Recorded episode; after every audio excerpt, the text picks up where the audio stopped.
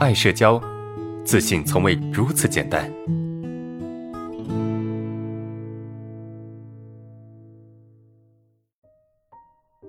第四个问题，呃，老师好，呃，我发现很多社恐人，包括自己啊，还有几个慢热有社恐的呃明星，他们身上都有心直口快、不会说话的特点。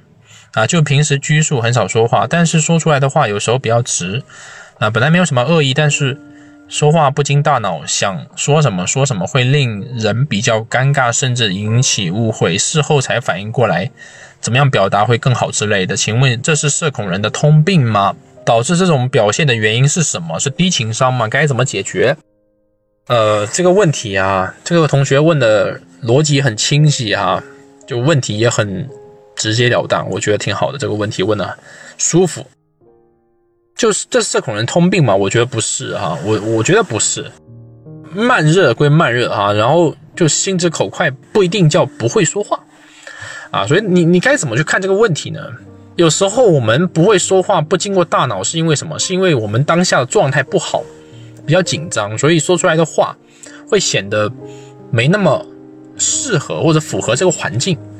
那我认为这个跟社恐不社恐没有什么关系啊，跟社恐不社恐没什么关系。有些社恐人他们说话也是很很有逻辑的，特别是在状态好的时候，他说话也很好，对不对？有社恐的人，所以这个不一定要给。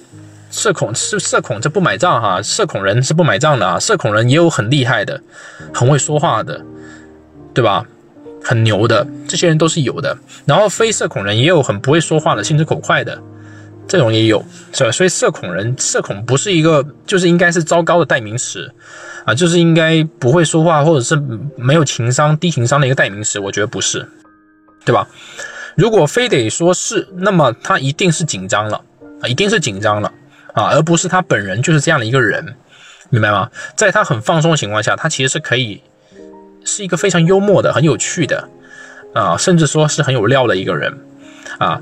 那只有在他非常紧张或脑袋空白的情况下，他才会出现所谓的这个心直口快啊。但是这个心直口快也不一定是会去冒犯到别人，或者是不一定会让别人不开心的，明白吗？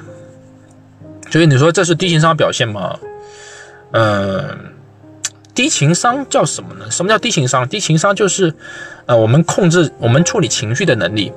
那当然，社恐人他们在处理情绪的时候是没那么厉害的，没那么厉害，没那么牛的。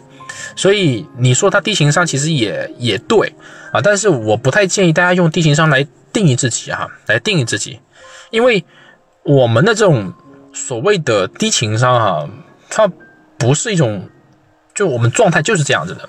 嗯，低情商其实更多的是我们的状态是有关系的。可能我们状态不好的时候会表现出低情商，但是我们状态好的时候，我们会表现出那种高情商啊，我们情商会表现的很高。所以社恐人其实也没那么糟糕，对。那该怎么解决呢？我觉得，呃，当你说话心直口快的时候，你不要怪自己，对吧？事后去总结，总结不是要否定自己，而是去问自己说怎么说会更好。然后当你知道怎么说更好的时候，你就不要再纠结了，就让它过去吧，明白吗？不要因为自己的心直口快就去否定自己，不要因为自己心直口快就觉得自己不对、不好啊。那那这样子的话，你的冲突就会不断的增加，对吧？就没有办法变得更自信，没有办法去变得情商更高了啊。这是我给你的建议哈。